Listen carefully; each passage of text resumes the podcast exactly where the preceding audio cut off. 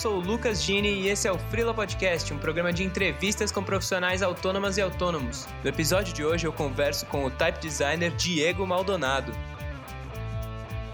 Eu não me considero mais um freela, assim. Hoje eu me considero uma empresa que presta serviços para outras empresas, assim. É, eu acho que é um posicionamento um pouco diferente, sabe? Isso, isso não tem absolutamente nada a ver com a minha vida frila, tá? Ou tem muito a ver se você for pensar no, de, em como eu fui ficando conhecido, né? Então, de certa forma, aparecer te traz trabalho, né? Uma porque você faz o programa meio chutando, e outra porque às vezes o projeto demanda coisas que você não espera, né? E às vezes você muda de ideia, porque o projeto não tem um briefing de uma pessoa de fora, é um projeto seu, né?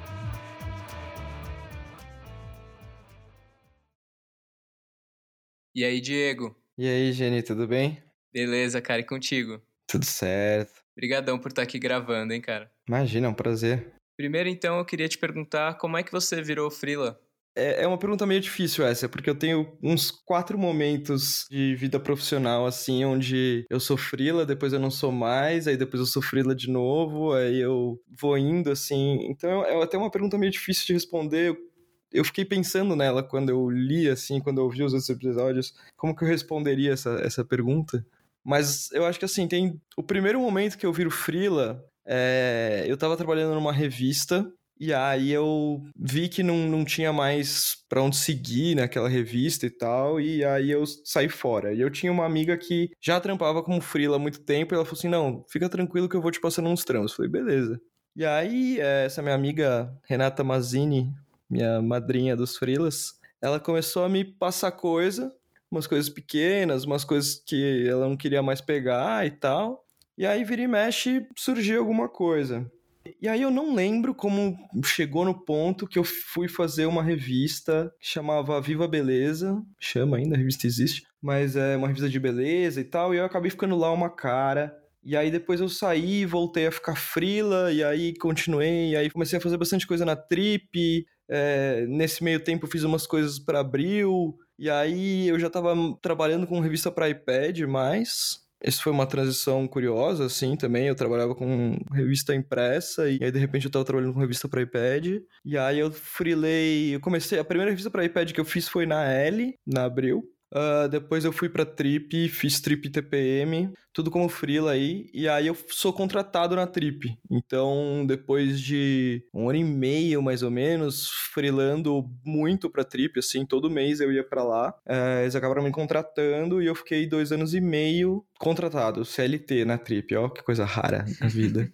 E aí, depois, eu já tava querendo sair da trip, porque eu tava, enfim, me envolvendo cada vez mais com a tipografia e com desenvolver tipografia. E aí eu já tava querendo sair da trip, eu meio que fiz uma proposta para eles, para eu sair de lá e eles continuarem me mandando os projetos como freela, mas para eu fazer de fora de lá. As mesmas coisas que eu fazia. Porque, tipo, eu era uma equipe de uma pessoa só, assim. Eu, por muito tempo eu tive um chefe, depois meu chefe saiu da trip e não entrou ninguém no lugar dele. E aí eu fiquei meio que uma pessoa sem chefe, é, não tinha pessoas a quem eu respondia, assim, eu acabava que os diretores dos núcleos meio que eram meu chefe, mas não eram porque eu trabalhava para mais de um núcleo. Então, enfim, eu fiquei uma pessoa meio perdida, aí eu até fiz essa proposta, eles não toparam, mas aí um ano depois eles me demitiram com os mesmos termos que eu tinha colocado, pedido para eles me, me demitirem um ano antes, assim, então... Eu saí de lá, eu fazia quatro revistas na época, e aí eu saí de lá com três e uma revista ficou para um, pro Lucas, que trabalhava comigo lá. Ele sim era freela, eu contratava ele para trabalhar comigo. E aí ele continuou como freela para fazer na revista da Gol e eu saí de lá com as revistas da Cidade Jardim, Audi e ah, não lembro agora, eram três. E isso que elas eram trimestrais. E aí, então eu tinha sempre um tempo livre bom, assim, entre elas. E ao mesmo tempo elas caíam todas nas últimas, nas mesmas duas semanas. Então eu fazia mais ou menos três revistas ao mesmo tempo. Depois eu tinha dois meses e meio, mais ou menos, de tempo livre, assim. E isso garantiu minha grana por um bom tempo, assim. Eu ganhava bem, para mim, na época. Eu pagava minhas contas, morava num AP sozinho e tal. E eu continuei fazendo isso, mas ao mesmo tempo que eu tava como frila, eu comecei a repensar no que era ali o que eu tava fazendo, né? Mais ou menos. Então, uh, nesse tempo eu ainda já era sócio, entre aspas, aí, entre aspas, porque não existia formalidades, mas eu era sócio na Justin Type. Então, eu trabalhava junto com o Tony Demarco, uh, desenvolvendo fontes já estava começando a colocar fontes no mercado, organizando eventos de tipografia, enfim, onde conheci você e, enfim, já estava bem inserido no meio.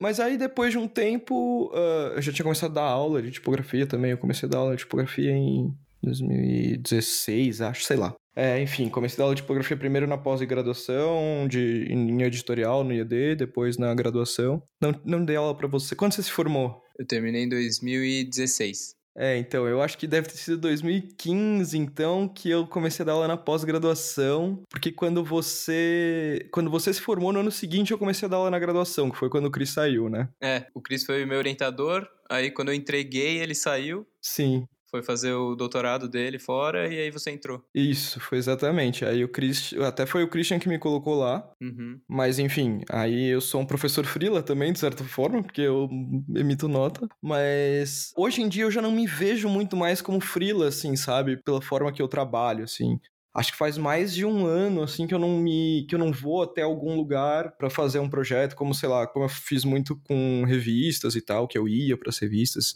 é, eu não faço, mas isso é bem difícil, assim. Então, sei lá, acho que a última vez, até faz pouco tempo, mas foi uma coisa muito fora da curva, assim, que eu fui trabalhar, eu precisava fazer um lettering que eu precisava fazer muito rápido, então eu fui até o lugar que estava me contratando para não precisar ficar indo e vindo muito e a gente meio que desenvolver junto. Mas não dá nem para dizer que, tipo, ah, não, tipo, que nem eu fiz os, fazer os treinos pra trip, que eu ficava, sei lá, duas, três semanas lá ou depois em casa, enfim, mas eu não sei, acho meio confuso dizer se eu sou freela. Eu, eu, não, eu não me considero mais um freela, assim. Hoje eu me considero uma empresa que presta serviços para outras empresas, assim. É, eu acho que é um posicionamento um pouco diferente, sabe? Apesar de, na prática, eu ser um MEI que emite nota e, enfim, assim como a maioria dos freelas, eu, já, eu não me posiciono muito, assim, mais, sabe? Então eu meio que não assino tem muita coisa que eu não assino mais como Diego Maldonado, né? Eu assino como Not Deaf Type Services, assim. Então, quando uma pessoa me pede um orçamento, eu não assino como Diego Maldonado, eu assino como uma empresa. E, e acho que isso tem funcionado assim nos últimos tempos sei lá, é meio que eu sou uma empresa de uma pessoa só, e é um conceito um pouco diferente de ser um freela, assim. eu não sei. Deu para entender? Meio confuso, né? Deu, deu. Não, até por isso que eu uso freela barra autônomo, autônoma. Porque acho que tem várias perspectivas diferentes de trabalhar sozinho e tem esses conceitos um pouco diferentes, né? Como você falou. E assim, pelo que você contou, você mesmo tinha falado, teve várias fases e teve várias fases diárias também que você atuou, né? Porque a princípio era em editorial para revista impressa, aí passou para revista digital e aí, como que foi essa transição também para o que você faz hoje e a criação da NotDef? Como que foi largar a mão de revista para ficar só com tipografia? É uma coisa assim, eu, eu curto muito design editorial até hoje. É, assim, não, não foi uma coisa que era, era difícil para mim trabalhar com isso. Eu adorava, assim, eu sempre curti muito trabalhar com revista e curto design editorial de uma maneira geral até hoje. E possivelmente, se tudo der certo na minha vida, eu vou conseguir entrar no mestrado para estudar design editorial de novo, assim. Então, é, tô tentando aí, vou tentar pela terceira vez, né? Porque, assim, as universidades não deixam a gente estudar lá, o que a gente quer. Ou porque a gente é incapaz de entrar, mas enfim. Eu vou tentar pela terceira vez e agora eu vou tentar com um projeto de pesquisa de. que vai ser um, uma pesquisa em design editorial de novo, assim. Então, até é curioso. Vai ter, vai ter um foco grande em tipografia, mas vai ser uma pesquisa em design editorial. Então, é, é, um, é um campo que eu gosto muito mas ao mesmo tempo a tipografia vinha crescendo ali na minha vida e eu queria me dedicar mais a isso e apesar de enquanto eu trampava na trip assim eu conseguia organizar bem meu tempo, assim, porque meu horário lá era bem tranquilo, assim, eu podia entrar tarde de boas. Então, normalmente eu ficava de...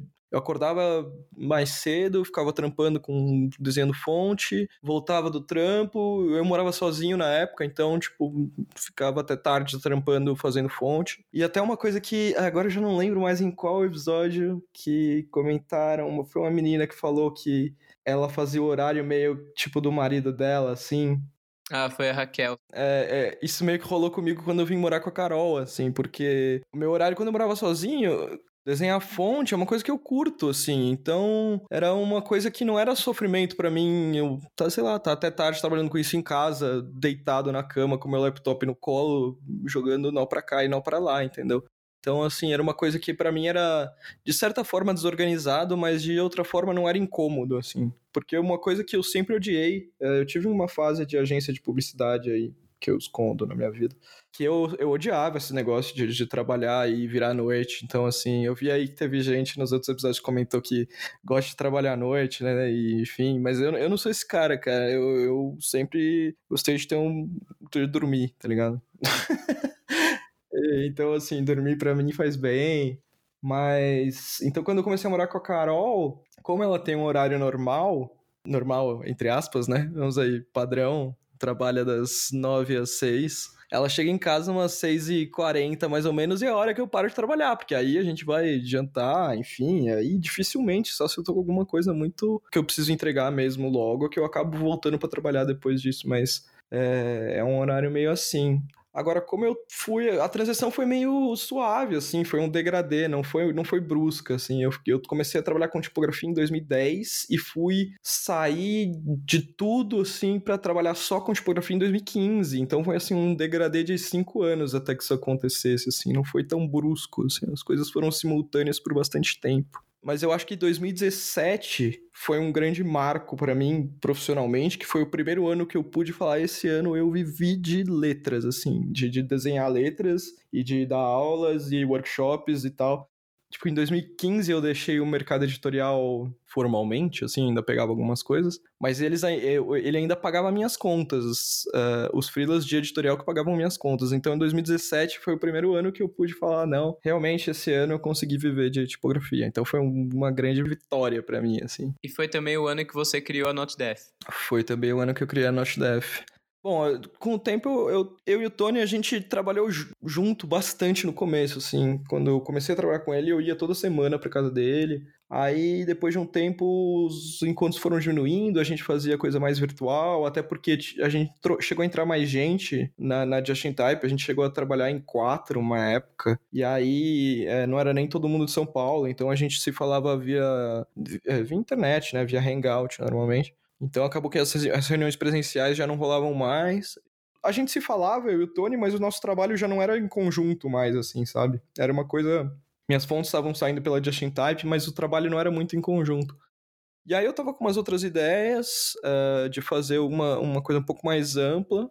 E aí eu pensei, falei, pô, eu acho que tá na hora de eu fazer o meu do meu próprio jeito, assim. A Justin Type tem uma história, querendo ou não, né, que é bem legal, assim, talvez uma das primeiras Talvez não, certamente uma das primeiras foundries do Brasil. Tony foi o primeiro cara a fazer uma fonte digital aqui no Brasil. Então, tem assim, tem muita história ali. E aí eu, eu, me, eu me senti um pouco preso a algumas coisas ali que eu não. Não que eu não concordasse exatamente, mas que eu queria seguir outro caminho, assim.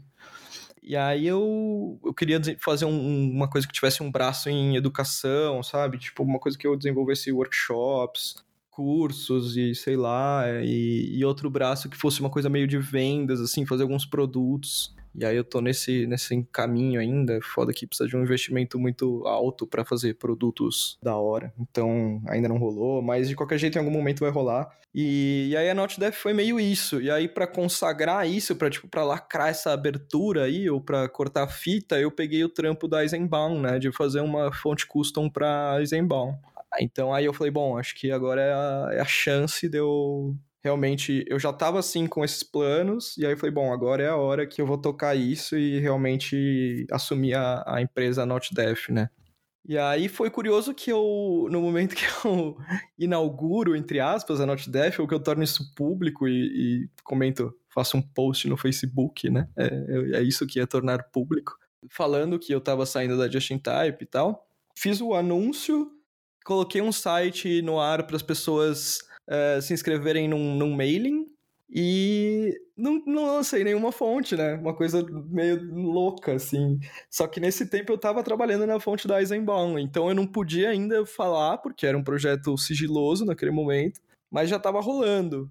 E aí, depois de um tempo, eu publiquei a fonte da Eisenbaum, só que as minhas fontes depois, as duas que eu lancei, na verdade, uma que eu já tinha lançado antes, mas aqui, e a que eu lancei agora, saíram pela Latinotype. Então, mais confusão, né? Eu tenho uma, uma Foundry minha, em teoria, em teoria não, uma minha na prática, mas ao mesmo tempo eu estou publicando pela Latinotype. Já publiquei dois projetos pela Latinotype e vou publicar mais um que está em andamento ainda. E tem sido muito legal a minha relação com a galera da Latinotype, mas é, é bem claro que é uma coisa de, assim, designer convidado, sabe? O tempo todo, o contrato que eu fiz com eles, é bem uma coisa de designer convidado, eu não sou funcionário da Latinotype. Uh, ao mesmo tempo, eu preciso lançar alguma coisa minha, né? Ser uma foundry que não tem uma fonte é foda. Aí eu tô trabalhando num projeto, em algum momento eu vou lançar ele, ainda não, ainda não chegou esse momento, mas vai, eu vou ter uma fonte chamada ND Type 1, que vai, vai debutar aí. Mas, de qualquer jeito, é meio louco isso, assim, porque eu abri uma Foundry e, e não lancei nenhuma fonte por ela ainda, não ser a da Eisenbaum, que não é, é uma fonte custom, né? Só eles têm. Entendi. Você falou um pouco disso já, mas no começo parece que foi bem natural que as editoras que você já trabalhava e já tinha ficado fixo lá viraram seus clientes quando você passou a emitir nota. E como que foram surgindo os clientes para Type? Ou até mesmo os seus projetos para vender fonte que não vem de um cliente, mas como que começou esse tipo de trabalho e como que vem até hoje? Putz, é muito por indicação de, de pessoas que eu conheci, lugares que eu passei. Eu cheguei a fazer alguns projetos de lettering para Trip, por exemplo. Eu fiz um logotipo de uma revista lá, chama Com Você. Na verdade, era um, eles queriam adaptar uma tipografia, assim, o, pro lettering, né? É, eles tinham a fonte ali, mas eles queriam fazer uns ajustes, e aí eu ajustei lá pro logotipo. Uh, fiz alguns letterings para meio mais com uma pegada de ilustração editorial, assim mesmo, para umas revistas na Trip. Fiz algumas coisas lá. Aí depois, sei lá, cara, você começa a conhecer um monte de gente e as pessoas te indicam. É, é legal, assim. É, o projeto da Eisenbaum chegou e eu não sabia por onde, até que um dia o Cris, que fez a pós em tipografia lá no Senac, uhum. não tô lembrando o sobrenome dele agora. Gonçalo. Isso, esse mesmo, Cristiano Gonçalo. É, depois eu soube que foi ele que me indicou, então, assim, eu soube bem depois, assim, o projeto já tinha rolado já, e aí eu encontrei com ele, ele falou, ah, eu te passei lá o contato, acho que já tinha rolado, mas acho que não tava público ainda, assim. Aí ele falou, ah, passei um contato, você rolou o trampo? Foi, pô, foi você que passou, entendeu? Legal, então assim, é, é, o lance é conhecendo gente, né, cara? Essa minha amiga Renata, que eu falei que foi meio minha madrinha, assim, ela, ela já tava frila há bastante tempo, mas ela também ficou fixa muito tempo na revista da TAN, na New Content. E lá rodava muita gente, então ela acabou conhecendo muita gente que ia indicando ela para vários trampos. E na Trip também rola isso, né? Na Trip rola é um fluxo de gente grande, assim. Tem muito frila que vai para lá, tem uh, algumas pessoas que ficam, outras que não. Então você acaba conhecendo bastante gente. Eu fiquei dois anos e meio lá, mas acabei conhecendo um monte de gente. Então, as pessoas vão, sei lá, sempre aparece. Teve um, uma vez que um, um, cara que era diretor de arte da Audi, por exemplo, ele tava fazendo um pôster pro, pro documentário do Cinema Marrocos lá, e aí ele me chamou pra fazer o lettering inspirado no, no lettering do Cinema Marrocos que tem aqui no centro de São Paulo, foi mó da hora e tal. Então, sei lá, tem, tem várias coisas assim que, que vão surgindo. Agora, o lance da Latinotype foi por causa do diatipo mesmo, né? Foi quando o, o Luciano Vergara, que é um dos sócios da Latinotype, veio aqui pro Brasil e a gente se conheceu. E aí um dia ele falou: Ah, e aí, você não vai lançar uma fonte com a gente? Ele tava meio bêbado no bar, assim, aqui. eu não bebo, então eu não tava bêbado, mas ele tava. E aí eu, ficou uma coisa meio desconcertada, assim, não sabia o que responder, deixei aquilo para lá. Aí um dia eu mandei um e-mail para ele, tava com uma fonte que era que seria Couturier, ela chamava Classy na época, e, e ficou nesse nome até o, quase o final, assim, eles sugeriram mudar o nome. Mas de qualquer jeito, eu tava com esse projeto, mandei para eles, falei, ó, oh, vocês o que vocês acham, né? Porque o lance de, de, vender fonte no varejo é meio foda, assim, cara. Eu não, é, as minhas fontes não vendem, assim. Tipo, é muito raro vender fonte. Eu tive algumas vendas boas, assim, mas foram poucas, assim. Tipo, a minha maior venda que eu me orgulho muito foi de 35 licenças da Sapeca, que foi minha primeira fonte para Disney, assim. Então, que demais. Pois é, eu nunca vi em uso, infelizmente, mas eles compraram 35 licenças, então eles usaram, cara.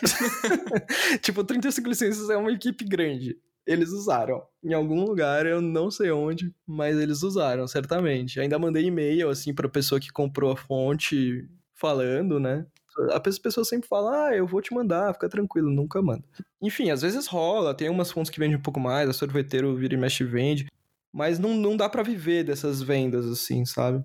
E aí eu quis tentar pela Latinotype, porque os caras são gigantes, né? E mesmo é, dividindo lucros e tudo mais, a grana que entra pelas vendas da Latinotype, aí sim é uma grana que vale a pena.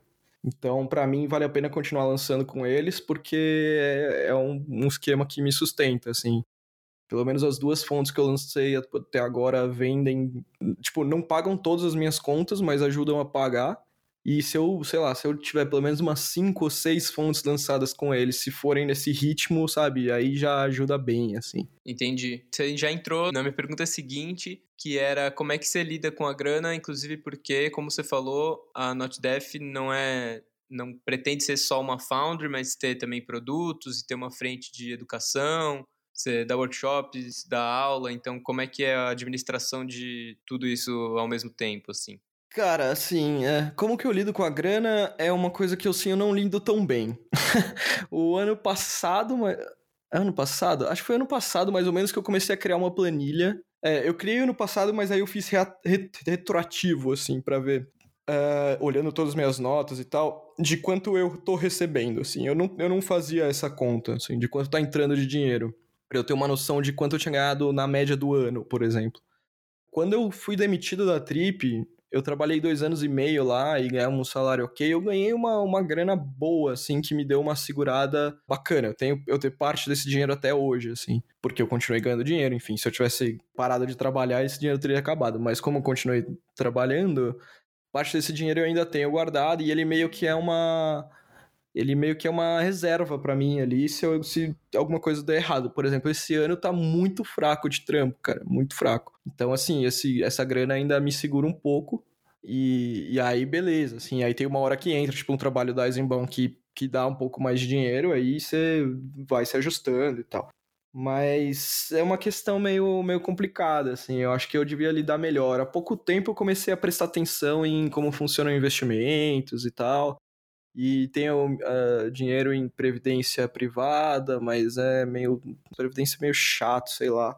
Tem um outro investimento lá, mas eu, meus investimentos são todos assim do, do, banco mesmo, assim que meu que meu gerente sugeriu e eu sei que esses não são os melhores porque tem aí é, corretoras, enfim, que conseguem fazer coisas melhores, mas eu ainda não, também não tive esse tempo exatamente de tirar meu dinheiro do banco, colocar não tempo, né? Talvez interesse, enfim, não sei mas é, de, de fazer esse trâmite aí de realmente investir dinheiro e ter essa grana rendendo mais e tal do que essas aplicações que eu tenho, assim. Eu não deixo quase nada na conta corrente, por exemplo. É uma coisa que eu sempre me acostumei, mas antes eu deixava tudo na poupança, até eu saber que existem coisas melhores que a poupança. Mas é meio que um jeito também de deixar o dinheiro, não deixar o dinheiro parado, né? Porque dinheiro na conta corrente é, não é nada, né, cara? É, é, é a mesma coisa que você deixar na, debaixo do colchão. Então, assim, eu tenho começado a criar uma consciência financeira dessa forma. E é isso, assim, eu tenho um dinheiro guardado que meio que me segura, mas. E hoje eu moro aqui com, com a Carol também, que a casa é dela, na verdade, né? A gente veio, eu vim morar junto com ela aqui, mas a casa é dela, então eu não pago aluguel, tenho essa, essa questão aí que ajuda. Pagar aluguel em São Paulo é foda. Quando eu morava sozinho, eu, eu, antes de eu vir morar pra cá, eu desencanei porque chegou uma hora que eu não tava conseguindo mais pagar o aluguel só com os trampos que eu fazia, assim, mas também teve aquela coisa, acho que alguém comentou aí, tinha tipo, ah, não, eu mudei pra casa dos meus pais, eu lembro de alguém comentando isso.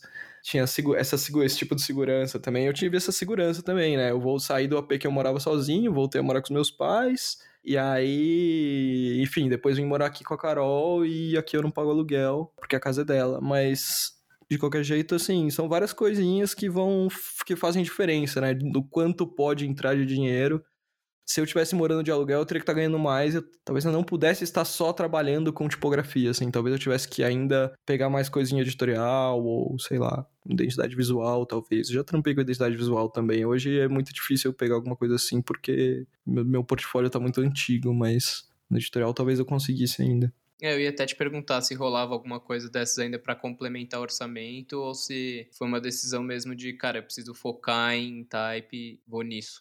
O começo foi bem isso, mas às vezes rola. E às vezes rola principalmente assim. Uh, acho que as últimas vezes que eu peguei trampo que não, não tinham a ver com tipografia, assim, foi meio que quebrando galho para amigo, sabe? Tipo, um amigo meu ia sair de férias, aí tinha um trampo dele que ele faz. É um amigo que é, é frila também, assim. Mas ele trampa. Uh, é o, o, Lucas, esse meu amigo que fazia a revista da Gol, né? Uh, ele trampou muito tempo em agência, então ele consegue pegar um, esses esquemas meio de, de trampar para algumas empresas, assim, meio que ele vai lá na empresa e trampa. Ele trampa bastante com a Zodio, por exemplo. E aí eu fiz alguns trampos pra Zodio quando ele saía de férias. A Zodio é uma, é uma loja bem da hora aqui de São Paulo. Não sei se, se você não conhece e está ouvindo, é uma loja de decoração bem bacana aqui em São Paulo.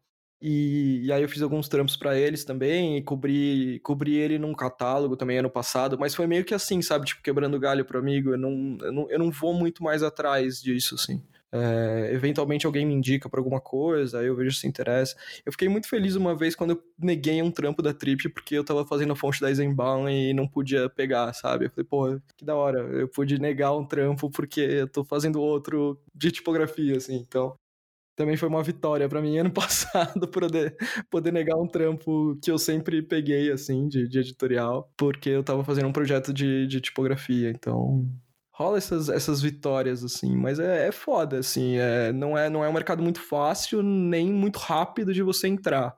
Eu converso com muita gente que tá, na, sei lá, no final da graduação, ou saindo da graduação, ou até no meio da graduação. Não meus alunos, necessariamente, eu acabo que, sei lá, acho que por, por conta do, do dia crítico, por conta de do meu, minhas redes sociais aí que eu já fui mais ativo, hoje eu não sou tanto. Eu acabo que, acabo que muita gente me adiciona e eu aceito todo mundo no Facebook, eu sou tipo facinho do Facebook. Então as pessoas conversam comigo, sei lá, por causa do, do, do, podcast também, do dia crítico, enfim. Algumas pessoas acham que eu manjo de tudo, tá ligado? É, não é bem assim, mas eu tento. E aí, algumas pessoas vêm conversar comigo, algumas pedem pra, pra eu contratar elas. Eu falo, gente, não é assim que funciona. eu não tenho um, um, escritório aqui com várias pessoas trabalhando comigo. Mas às vezes é, as pessoas falam: ah, dá para ganhar com tipo, dinheiro com tipografia? Cara, dá. Tem vários brasileiros aí, principalmente no Brasil, né? É o que interessa as pessoas. Assim, tem vários brasileiros aí vivendo de tipografia. Você vai ficar rico? Talvez, cara, mas é difícil. Ficar rico é difícil. Tenho certeza que tem, uma, tem gente que ganha uma grana aí. É meio claro, assim, que tem gente que ganha muito bem, que fizeram uns trabalhos muito grandes. Mas não é todo mundo que faz. E, e eu tô na luta aí, eu tô conseguindo ainda. Eu considero que dar um workshop, dar aula, como eu tô dando aula de tipografia, assim, mesmo na graduação do, do IED, para mim isso vale como viver de tipografia, de uma maneira geral, né?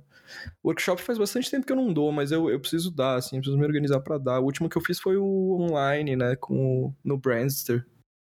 Eu ia te perguntar porque você falou um pouco já da rotina de como mudou de horário quando você se mudou, né? De, mudou de casa. E queria saber também como que foi para você, se foi tranquila essa transição de trabalhar mais sozinho em casa, porque nas editoras, pelo que eu entendi, você ia bastante alocado, e aí quando você assumiu o type design é um trabalho mais sozinho, assim, embora você ainda saia para dar aula e tudo mais, né? Como que é essa coisa de horário e de tranquilidade para conviver ou não com outras pessoas? É, o meu horário costuma ser das 9 às 6h48, que é a hora que a Carol costuma chegar em casa. Às vezes eu acordo mais cedo e, tipo, vou. Eu inventei que eu quero fazer mestrado, né? Então eu fico fazendo aulas na, na USP, eu tô fazendo aulas uh, aleatórias, não tão aleatórias, né? Eu escolho, eu escolho as aulas que eu quero fazer na USP como ouvinte ou como aluno especial faz uns três anos já. Então, é, ainda tem isso, ainda eu vou ter aula, ainda vou ser aluno, né? Esse semestre, toda sexta-feira, das duas às seis, eu ia para aula de tipografia na pós-graduação da USP. Então tem ainda essa coisa de ter aula, e aí você encontra umas pessoas. Mas de qualquer jeito é, um, é, um, é uma coisa assim que eu não tive muito problema, sabe? É, é, eu sei de gente que teve, assim, que eu já conversei, que acabou indo para um coworking, assim, mas eu não. Cara, eu, eu curto trampar em casa. Até quando eu já, já tava trampando mais em casa, assim, e fui trampar é, na Trip, por exemplo, que eu peguei. O último projeto de editorial que eu peguei foi final de 2017, assim, eu fiquei acho que uma semana e meia, assim, na, na Trip e fiz uma revista impressa que eu não fazia, sei lá, há uns quatro anos mais ou menos. Foi da hora. Mas, é, de qualquer jeito, eu ia lá e eu curto muito a galera de lá, assim, sempre me dei muito bem com a galera de lá e é mega divertido, mas aí eu falo, pô, é gostoso trabalhar em casa, né, cara? Que você acorda e sem pressa, assim, vai e tal. Eu demoro 38 segundos para sair da minha cama e chegar na minha mesa, então é bem melhor do que ter que descer, pegar o carro. Por mais que, tipo, a Carol trabalha perto daqui, ela demora 10 minutos para chegar, o que já é raríssimo, mas eu demoro, tipo, 38 segundos. Então eu tô economizando, assim, muito tempo, né? Mas ao mesmo tempo eu sei lá, você tá meio que sempre falando com gente hoje em dia, né? Você tá sempre no, no WhatsApp, conversando com pessoas, assim, por mais que não tenham pessoas do seu lado, eu sinto que eu nunca tô sozinho, sozinho, assim, sabe? E quando eu preciso estar, tá, fica fácil, porque aí eu fecho tudo, sei lá, se eu preciso escrever, por exemplo, ou se eu preciso pesquisar alguma coisa, fecho tudo e, e começo a escrever e tal, e aí eu fico sozinho mesmo, e aí é bem melhor, né? E eu ouço muito podcast, cara. E podcast é um negócio muito louco, assim. Você fica amigo das pessoas. É, é uma coisa bizarra, assim. Você se sente muito próximo das pessoas. Eu lembro que quando eu conheci pessoalmente uh, o pessoal do Visualmente, assim, o Ricardo Cunha Lima, o Amir Mirabô, eu já ouvia uh, o, o Ankara também, né? O primeiro que eu conheci pessoalmente foi o Ankara, depois o, o Ricardo, depois o Almir. Mas é muito louco, assim, porque eu conheço muito da vida deles, tá ligado? tipo, primeira vez que eu fui pro Ricardo, com o Ricardo num bar, assim, ele foi contar umas histórias, eu falei, não, eu sei, você contou já, e pai, eu contava a história que ele ia contar, tá ligado? É uma coisa bizarra, assim, você se sente muito próximo da pessoa. Tipo youtuber, assim, também, eu consumo muito YouTube, né, e, é, sei lá, é, não é tipo assistir TV, sabe? É um negócio diferente, assim, é um negócio muito. Você se aproxima muito da vida das pessoas, é um negócio bem louco, assim. É menos encenado também, né? Eu, eu me identifico muito com o que você tá falando, porque eu também sou consumidor dos dois, assim, bastante. É, é, é mais natural, né? Mais real, assim, sei lá. E, e o podcast ainda é uma coisa muito é, íntima, né? Assim, é, é uma coisa que eu me preocupo também quando eu tô gravando de ter essa coisa bem humana, assim, na, na, nas entrevistas, sabe? Não ser uma coisa muito mecânica e tal. Eu acho que você tá tendo. O, o seu podcast tem uma, uma coisa muito. Esse aqui, né? Qual falamos agora. Ele já é uma coisa mais humana por natureza, né? Mas uh, o Entre Letras em si, ele se eu levar só a entrevista com as perguntas prontas e tal, e a pessoa responder, que é mais ou menos como eu, eu faço, assim, né? Eu crio uma entrevista toda estruturada antes, assim, né? Ou semi-estruturada, porque eu deixo aberta para que a pessoa divague e de repente surge uma pergunta normal no meio. Mas, de qualquer jeito, eu tenho uma coisa assim. Porque eu, justo pelo aprendizado do dia crítico, assim, que era uma puta bagunça. Bom, eu não sei, né? As pessoas estão me ouvindo. É, eu ia falar pra você explicar. É, eu tive um canal no YouTube chamado Dia Crítico, mantive por três anos, junto com o Érico Lebedenko. E foi o maior canal de tipografia do mundo, tá? e tinha mais ou menos 3 mil inscritos. Ainda tem, o canal tá lá, o, o conteúdo tá lá, mas a gente parou de produzir, né? Mas é muito louco esse é o maior canal de tipografia do mundo, com 3 mil inscritos e a gente falando em português, sabe? E... Até gringo falando em português, inclusive. Até gringo falando em português. A gente fez uma entrevista com o David Jonathan Ross, um americano que fala português. A gente já conseguiu achar essa pessoa. E, e aí, mas foi muito louco, assim. Só que era muito bagunça, né, cara? Principalmente os primeiros. Se você ver os primeiros, eu tenho até vergonha, assim. Fui muito feliz com esse projeto. A gente parou a hora que cansou mesmo, assim. Não foi porque. Não é porque a gente não gostava ou porque tava dando errado. Tava dando super certo. Tava dando mais certo que nunca quando a gente parou. A gente tava até começando a ganhar dinheiro já, mas, tipo, cansou, sabe? A gente começou a virar muita obrigação, e aí o Érico tava para entrar no mestrado também, o Érico entrou no mestrado logo em seguida que a gente parou com, com o dia crítico. E aí começou a ficar. Enfim, começou a ficar difícil porque começou a virar muita obrigação. Mas foi um puta projeto legal, assim. Eu fico muito feliz e aprendi muito com ele. E aí o Entre Letras era justamente o podcast, né? Que sai pelo feed do Visualmente. já tem intenção de ser uma coisa mais curta, assim, mais rápida. Tipo, a gente já tá falando 40 minutos aqui, sei lá, né? E o Entre Letras também é pra ser uma coisa assim, mais ou menos de meia hora, 40 minutos.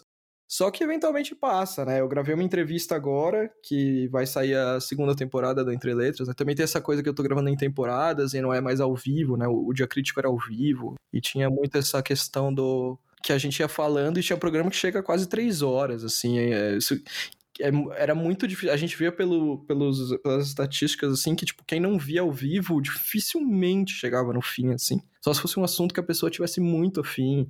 Ah, eu fui essa pessoa, cara. Eu não conseguia ver quase nenhum ao vivo, porque era na época da faculdade. Então eu nunca, eu nunca lembrava do horário. Só que aí depois que eu me formei, eu peguei e assisti todos.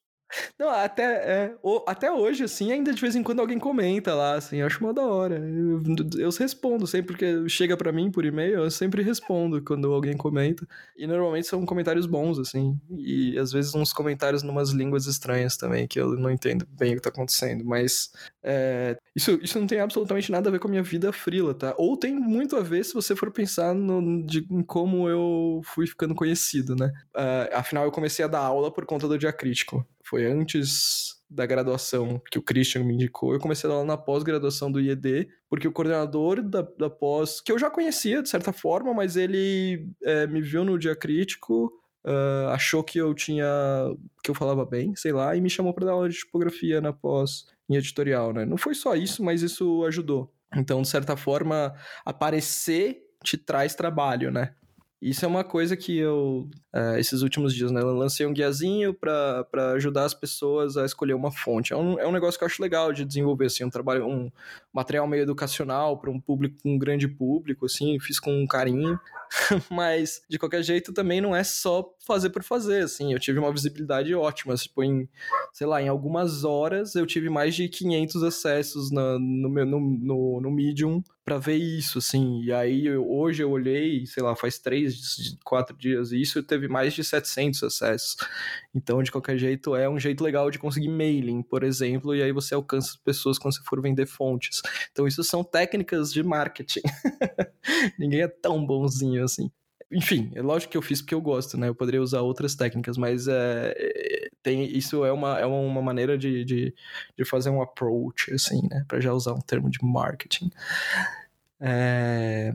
Eu tenho feito uns trampos com lettering também, ultimamente, e que não, nunca foi muito o meu foco ou pelo menos eu nunca mostrei muito isso como foco, mas eu sempre desenhei, então para mim fazer lettering sempre foi muito natural, eu sempre fiz meio por diversão, assim.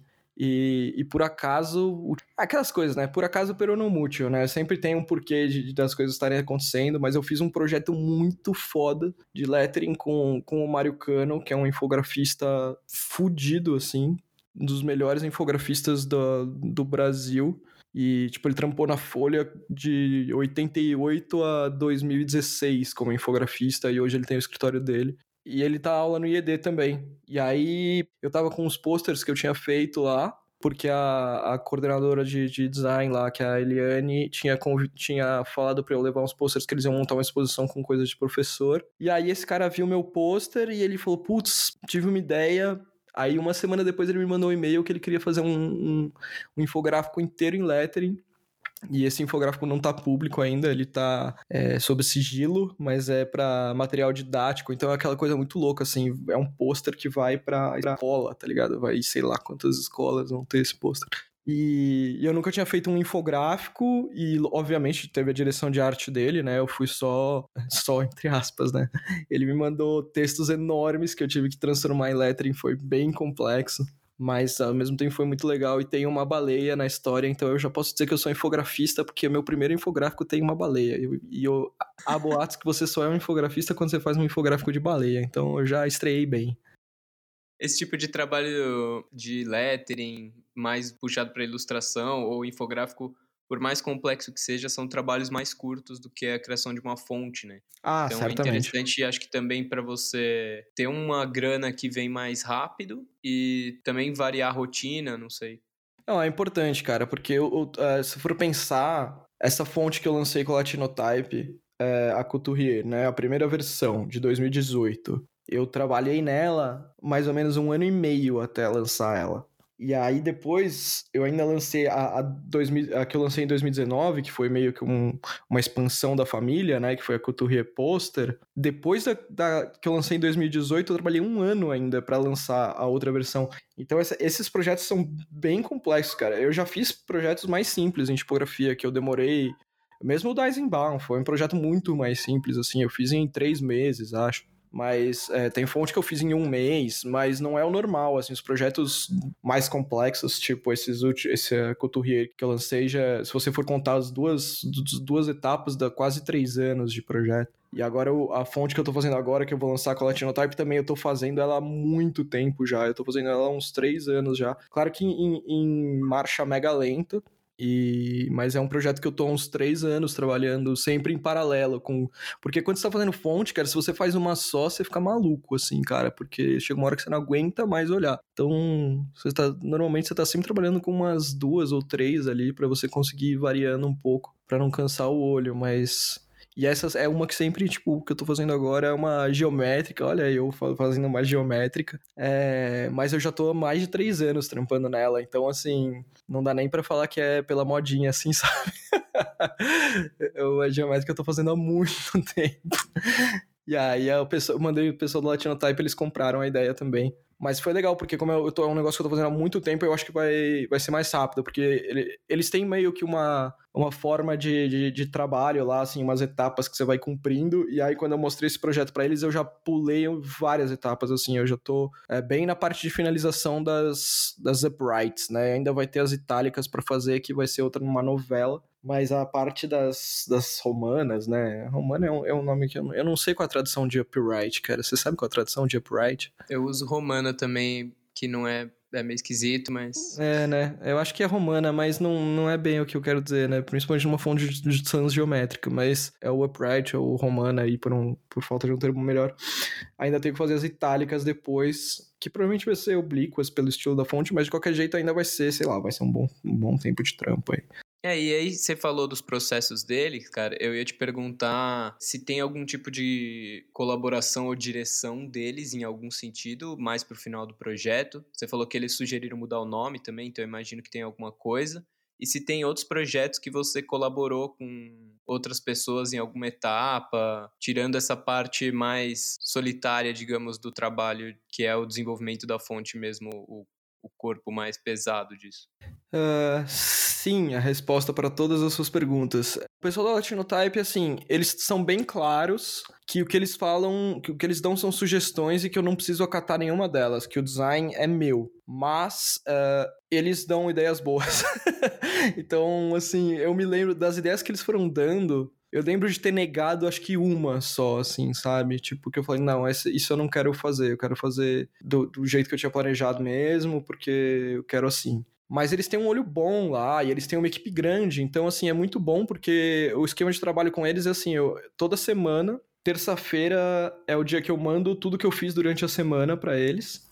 Quarta-feira eles olham lá. Quarta-feira é um dia que todo mundo para na Latinotype e olha tu, todos os trabalhos que estão acontecendo. Eles imprimem tudo lá e olham tudo e canetam tudo. E aí eles normalmente me devolvem na quinta, no, no meio, no fim da quinta, assim, eventualmente na sexta, eles me devolvem com todos os comentários como é um, é um trabalho semanal, assim, tipo, eu sei que tem coisa que eu mando que não tá no jeito, sabe? Então tem várias coisas que eles colocam assim, ah, não, ajustar essa curva, assim, tal. Tipo, ah, eu sei que eu tinha que ajustar essa curva. Várias vezes eu não tinha me ligado que eu tinha que ajustar a curva, então também rola, assim, é bom outra pessoa olhar. Tem umas coisas que eles mostram, muitas vezes eles apontam uma coisa que eu falo, nossa, como eu não vi isso, que, que vergonha, né? Mas como é um, é um, negócio semanal, é, é, ótimo, porque meio que te põe prazo, sabe? E quando você está trabalhando sozinho com fonte, é um, por prazo é uma coisa é, difícil, assim, sabe? Eu já trabalhei com um cronograma, assim, e falar, não, pá, normalmente você começa, começa a experimentar alguma coisa, e aí você vê que aquilo vai ter jeito, vai dar jogo, e aí eu já cheguei a fazer cronograma assim semanal, sabe? Tipo, trabalhando sozinho. Ah, tal. De tal dia, tal dia é desenho, de tal dia, tal dia vai ser kerning, e assim, tipo, fazer um, um cronograma geral. Mas é muito difícil de seguir, né, cara? Uma porque você faz o cronograma meio chutando, e outra porque às vezes o projeto demanda coisas que você não espera, né? E às vezes você muda de ideia, porque o projeto não tem um briefing de uma pessoa de fora, é um projeto seu, né? E mudar de ideia quanto antes você mudar de ideia, melhor. Mas às vezes você muda de ideia no meio do projeto e fudeu, entendeu? A Couturier meio que rolou isso, na real. Eu, eu uh, no final do projeto, isso foi uma coisa que aí foi um, um, uma coisa que eles mesmos disseram para mim e que eu acabei acatando a ideia. No final do projeto, já eu lancei em fevereiro de 2018, foi no final de fevereiro de 2018. Quando era, sei lá, no meio de fevereiro, mais ou menos, eu tava no, no processo de finalização já. Eu falei, puta, eu acho que esse contraste tinha que ser um pouquinho maior. E aí eu fiquei encanado assim comigo mesmo, até conversei com o Sabino. Falei, cara, eu tô com... será que eu faço isso? Ele falou, meu, faz. Aí eu falei, bom, vou, vou falar com a galera do Latino Type, então. Aí eu falei, é... então, eu tava pensando em aumentar um pouquinho o contraste aqui, tipo, só um pouquinho. Aí eles me ligaram, me ligaram no dia seguinte. Eu lembro que foi à noite, assim, que eu mandei e-mail para eles. Aí no dia seguinte eles me ligaram uh, e falaram assim, então, Vamos, vamos ver isso aí, porque é o seguinte, você realmente você tem certeza que você quer fazer isso?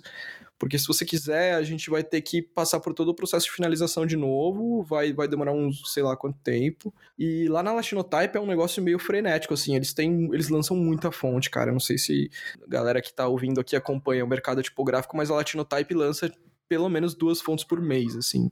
E, e para quem não tá muito nesse mercado, isso é muito. Mas muito mesmo. É muito, é muito. É muito, assim. Tipo, se você for contar um, designer sozinho, o comum é ele lançar uma fonte por ano, talvez. Duas é um ritmo bom. E eventualmente mais se você tá trabalhando com projetos menores, assim. Mas fonte própria mesmo, assim, sem contar custom, que aí sempre vai ter uns, uns ritmos mais, é, mais certos por, demanda do cliente, você acaba lançando uma fonte por ano, ou enfim, né?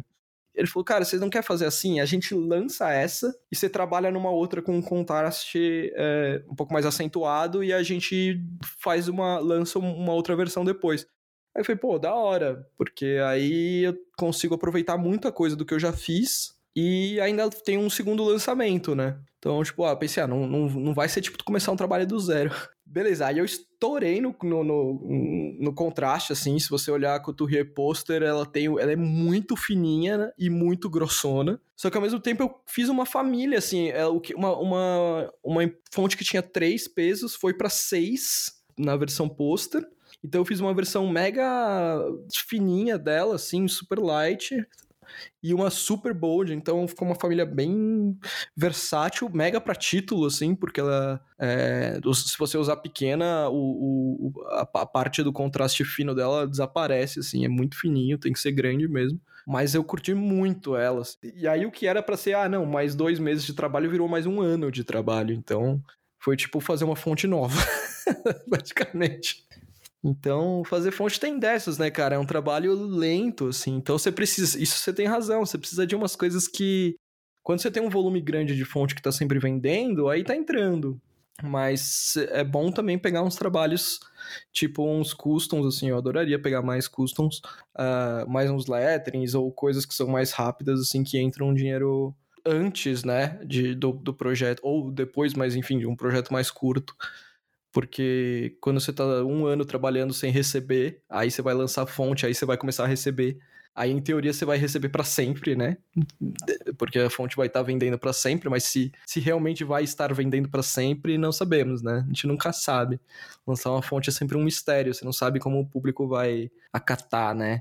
A, a fonte que eu fiz mais rápida na minha vida foi a Sorveteiro, e talvez seja uma das que deu mais visibilidade para mim, assim. E então a gente nunca, realmente nunca sabe. Assim, e projetos que eu fiz, sei lá, um ano ou talvez um pouco mais, não venderam tão bem. Esses da Latinotype venderam bem, mas é, eu entendo muito que é o marketing deles, né? Ah, e também voltando como eles trabalham, uh, a parte de marketing é 100% deles, eu não posso opinar em nada. Em, em questão de preço da fonte, quando eles fazem promoção, é, eu, não, eu, não, eu não tenho opinião nessa parte por contrato. É, a minha responsabilidade é desenhar a fonte.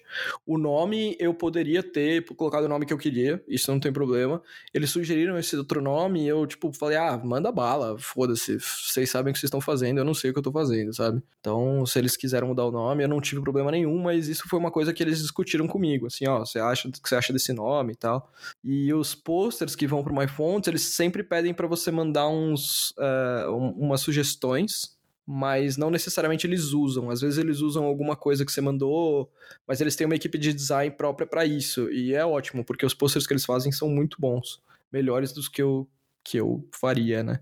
Mesmo sendo designer gráfico, eles têm uma equipe boa lá, sai um negócio bom.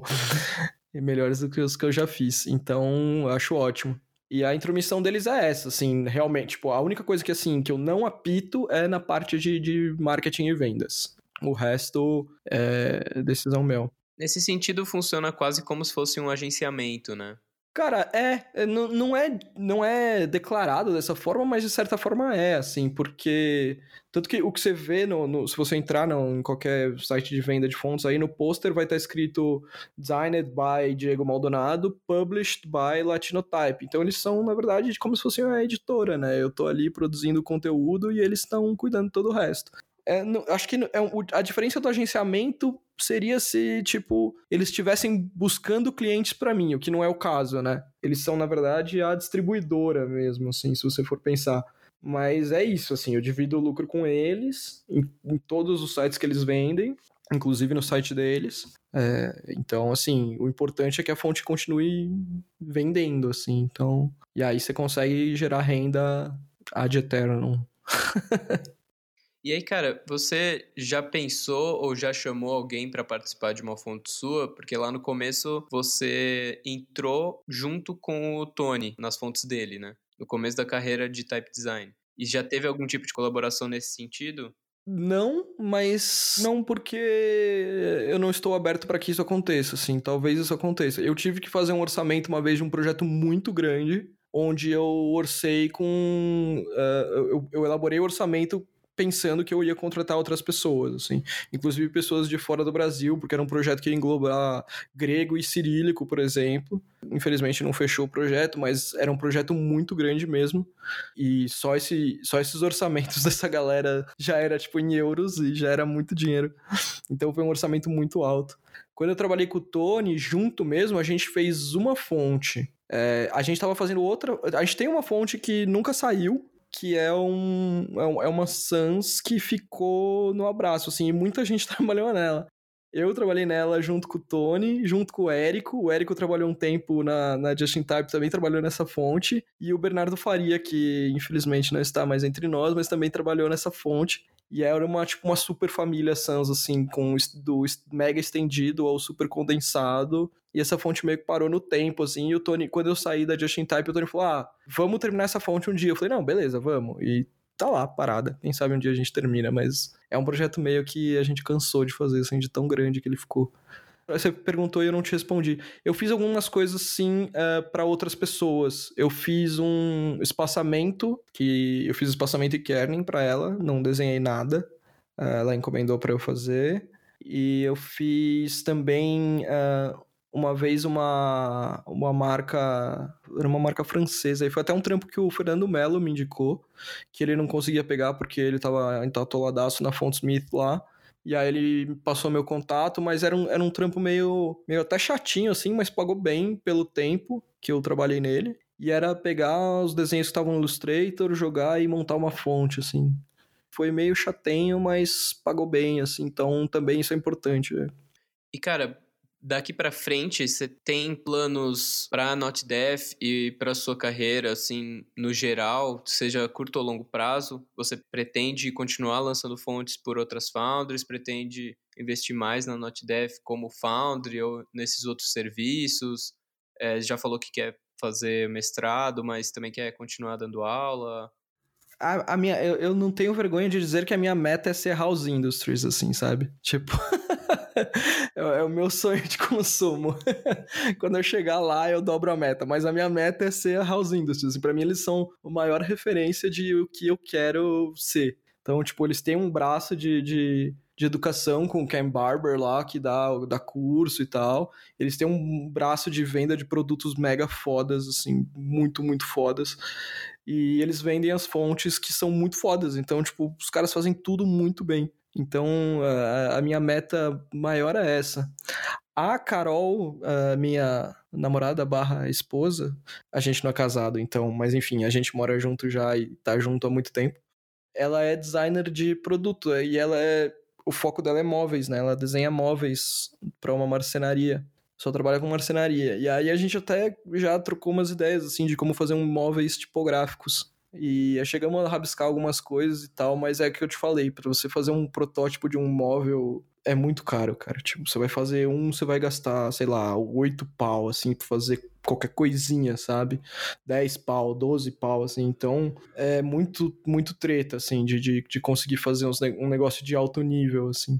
Porque quando você, sei lá, você vai fazer um protótipo e depois aquilo vai ser produzido em massa, tipo, a House Industries não são eles mesmos que produzem, né? Eles fazem parceria com empresas, então é outro rolê, assim. Mas é, é meio isso, assim. Eu quero, quero fazer umas coisas fodas. Eu tenho um amigo que faz prancha, e aí a gente tem trocado. A gente já trocou umas ideias de fazer umas estampas, assim, tipo, e aí a gente faz umas parcerias, tipo uma collab, assim, da mãe do Marujo e da Not Def, então, mas isso não rolou ainda, mas em alguma hora vai rolar. Eu tenho feito uns posters, que é o, o mais produto mais barato que dá para fazer, assim, e é bacana. Então também rola isso. Agora sim, eu pretendo lançar mais fontes pela minha Foundry, mas também não, não acho um problema lançar pela Latinotype enquanto eu tô ganhando dinheiro. Ganhar dinheiro é importante. E, mas custom é um negócio que eu gostaria, assim. Isso é uma coisa que eu preciso fazer. Eu preciso ir visitar a agência, preciso ir conversar com gente que não é o meu círculo, assim, sabe? Pra, pra captar cliente mesmo, assim. É uma coisa que eu nunca fiz e que eu sei que eu preciso fazer e que eu morro de vergonha de não ter feito ainda. Mas acho que vai começar a rolar em breve, assim, eu tô me preparando para isso. Esses dias eu dei uma palestra numa agência aqui na Vila Madalena, eu fui convidado, mas assim, foi uma experiência muito legal e eu quero ir atrás de fazer mais isso, assim, e, e me convidar para entrar na, nas agências, nos estúdios de design, para falar, falar de tipografia, de certa forma, dá até uma palestra educativa, mas me vender ao mesmo tempo me colocar em contato com essas pessoas e, e, ser uma, uma opção, assim, sabe? Não só esperar chegar em mim ser ativo e não passivo, né, nesse sentido. Entendi. E tem alguma história esquisita ou muito legal que aconteceu contigo desde que você começou lá no mercado editorial até hoje, criando a empresa e tudo mais? Cara, eu não sei se esquisita é a palavra, mas eu acho que uma coisa bem curiosa foi quando eu migrei da revista impressa para o iPad, assim. Eu sempre fui um cara bem tech crazy, assim, né? Então eu, eu, gosto de acompanhar tudo que tá lançando de, de tecnologia e tal. Até para quando você trabalha com tipografia, isso é bem importante. Mas eu sempre fui meio o louco do, do, do, da tecnologia. E por acaso, assim, por acaso mesmo, eu tava nos Estados Unidos, tipo, uma semana depois que lançou o iPad. E eu tinha prometido para mim mesmo que eu não ia comprar um iPad, mas eu não aguentei. A hora que eu peguei um iPad na mão, eu falei, cara, isso aqui é louco demais. E aí eu comprei um iPad, então eu tive um, tive um iPad muito cedo, assim, quase ninguém tinha na época. E aí a, a Wired foi a primeira revista que saiu pra iPad, e eu tava trabalhando até numa agência naquela época, uma agência menorzinha, assim, já não era uma agência muito caótica, mas eu já tinha trabalhado em revista e naquele momento eu tava trabalhando nessa agência. E aí eu uh, vi que saiu a Wired e eu fiquei maluco naquilo. falei, cara, isso isso é muito foda, eu quero fazer isso, quero fazer revista para iPad.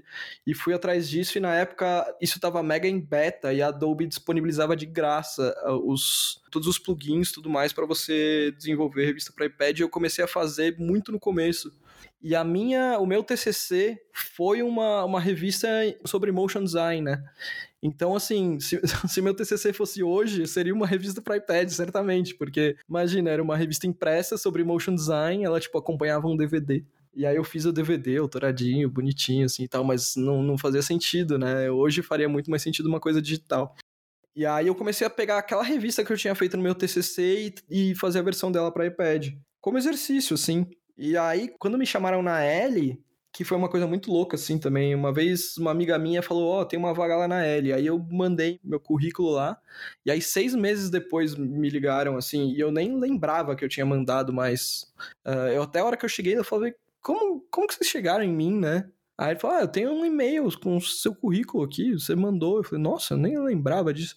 Mas de qualquer jeito eles estavam procurando alguém para trabalhar com iPad e eu tinha um exercício, aquele, aquela minha revista que eu tava fazendo com iPad. E aquilo já era muito, porque ninguém tinha nada. Então, uh, eles me contrataram assim muito rápido. Depois eu fui na entrevista, que na semana seguinte eu comecei lá já. E aí comecei a entender como funcionava a, a revista mesmo.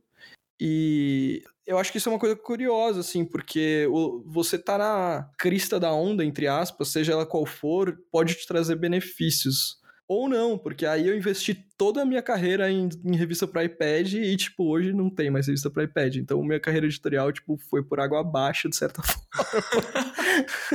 Todos os anos que eu investi e fiz projetos muito legais, assim, me orgulho muito das revistas que eu fiz. Acho que tudo aquilo que eu quis fazer quando eu olhei a Wired, eu fiz. Na Trip, a gente tinha uma abertura muito legal. Meu chefe era muito foda, o Beto Macedo. Ele dava muito apoio e ele quis justamente me contratar lá para ter gente pensando nas revistas lá o tempo todo e não só um freela que ia lá resolvia ir embora. E a gente fez coisa muito legal. A gente fez vídeo interativo, a gente fez ensaio de moda que você rodava as pessoas assim com, com passando o dedo, né? A gente fez umas coisas muito fodas, assim. Tivemos projetos selecionados para a Bienal da DG de, em multimídia, com o projeto gráfico da revista da Gol. Mas de qualquer jeito, assim, me realizei, mas por estar tá olhando para isso, assim. E, em tipografia a gente tem uma grande vertente agora que é essas fontes variáveis. E eu estou muito ligado nisso, apesar de não ter lançado ainda nada. É, eu já fiz vários exercícios. Não sei se em algum momento isso vai virar, mas se virar realmente, eu já sei como fazer, entendeu? Se alguém me falar, ah, eu quero fazer uma fonte variável, eu falo, beleza, eu sei bem como fazer o lance é, não, é, não é a tecnologia em si, mas é saber o que está acontecendo e saber trabalhar com as ferramentas disponíveis, não é? Às vezes parece uma coisa meio de micreiro, assim, sabe? mas não é só lidar, saber lidar com o software, é, é saber lidar com, com o momento, assim, com a tecnologia, o momento. E eu acho que esse lance do, do momento foi o que aconteceu comigo quando para as revistas de iPad, assim. E acho que esse foi uma coisa bem simbólica de, de, de virada. Assim. Talvez hoje seria mais ou menos como se eu tivesse pirado num, num smartwatch e, e resolvido que eu queria trabalhar com isso e de repente fazer uma coisa muito da hora. E sei lá se isso vai dar certo, né? Tipo, vai que o Apple Watch não funciona mais daqui a uns anos e ninguém liga para isso mais. Pode acontecer, sabe? Mas era uma coisa, tipo, surgiu a tecnologia nova e eu tava lá e eu tava afim e rolou. Não foi exatamente por acaso.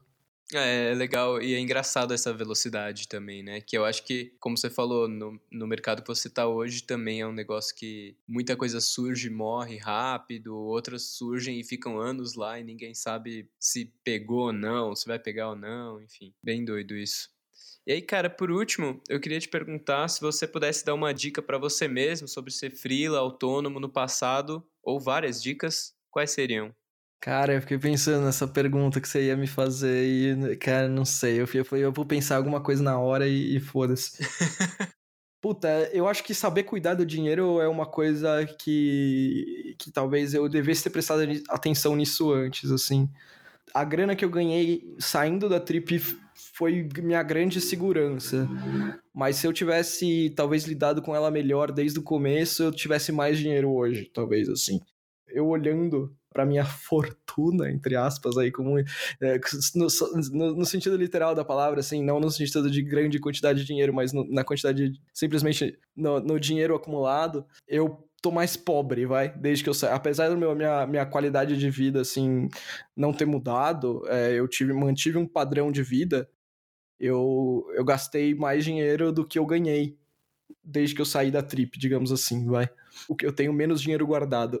então, então, significa duas coisas. Uma é eu, ou eu não soube usar esse dinheiro, ou meu trabalho, tipo, não não me sustentou nessa minha vida, assim, né? Então talvez eu devesse ter uma vida mais, sei lá, gastando menos. Talvez essa seja uma questão, assim, tipo, saber lidar com dinheiro melhor. Mas aí eu não sei nem se é na minha vida freela, eu acho que é na minha vida toda, assim, sabe? Eu, hoje eu olho para trás e eu acho que falta uma aula de empreendedor, empreendedorismo numa faculdade de design, por exemplo. Pelo menos na, na que eu fiz, não tinha, né? Eu não tive nada disso, cara. E eu acho muito importante. E eu acho que as pessoas deviam aprender é, disso do, do colégio, assim, sabe? Devia ser matéria básica. É, você falando, eu tava até pensando isso, que o certo seria, independente da carreira, tipo, todo mundo tem que saber lidar com grana, né? E outra coisa também, que é, além de, de, de saber lidar com grana, é saber programação, cara. É uma coisa que eu me arrependo de não ter olhado para isso antes. E cada vez que eu vejo que a galera de. Mesmo os designers gráficos, assim, que sabem usar a programação a favor deles, não tô nem falando de programador hardcore, assim, gente que desenvolve software hardcore, tipo, sei lá, fazer o Photoshop, tá ligado? Ou fazer alguma, algum software pesadíssimo, assim. Mas, bom, eu sei que você sabe disso, né? Dentro da tipografia, a galera que faz. que usa programação, assim, consegue coisas muito legais mas eu acho que de uma maneira geral, programação é o futuro, assim, porque a programação é, é o idioma que o nosso computador fala, né, cara? E a gente usa o computador e não sabe falar a língua dele.